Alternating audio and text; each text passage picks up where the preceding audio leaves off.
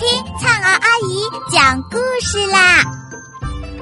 亲爱的小耳朵们，欢迎收听阿拉伯民间故事一千零一夜。我们将进入一个奇妙梦幻的世界，用耳朵沉醉其中吧。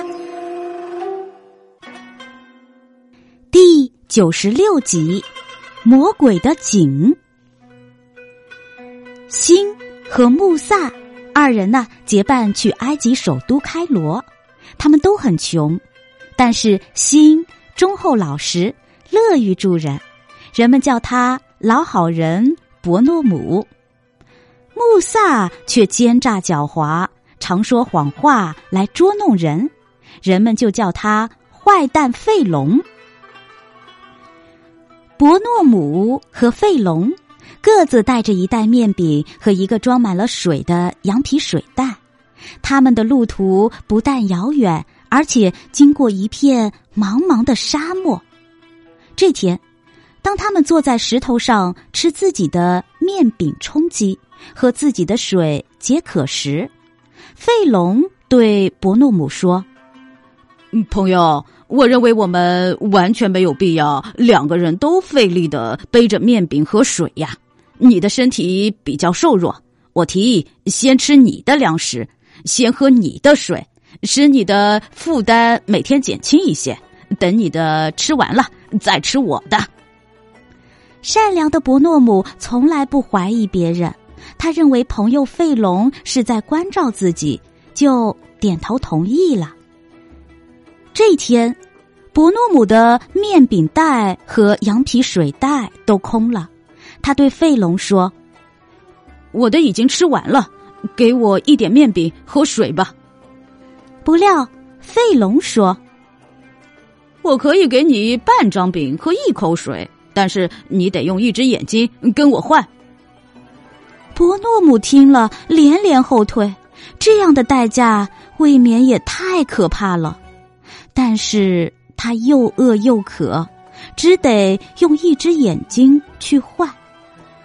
第二天，为了换取一点面饼和水，极度饥渴的伯诺姆又不得不把第二只眼睛给了费龙。就这样，伯诺姆变成了瞎子。歹毒的费龙很嫌弃这个瞎子，心里盘算着如何摆脱他。走了一段路后，他们的眼前出现了一口井，费龙。顿时有了主意，他对伯诺姆说：“前面有人丢了一袋面饼和一个羊皮水袋，你去捡起来。”这个可怜的伯诺姆又饥又渴，来不及辨别画的真假，就摸索着走了过去，结果一脚踏空，掉进了井里。费龙哈哈大笑道：“哈！” 哈哈，傻瓜！现在你可以尽情的喝水啦。说完，费龙就扬长而去。伯诺姆没有办法爬上去，只好浸在井水里等死。后来，他突然听到两个魔鬼在井边聊天。只听一个魔鬼说：“兄弟。”你这副样子是要上哪里去干坏事呀？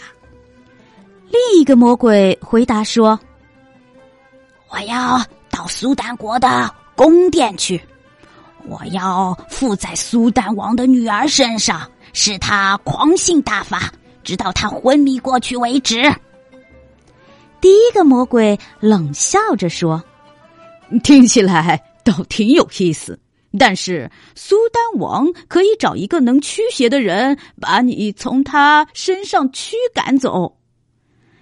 不用担心，人拿我是毫无办法的，除非在星期六的清晨，将一只黑公鸡的血洒在他身上。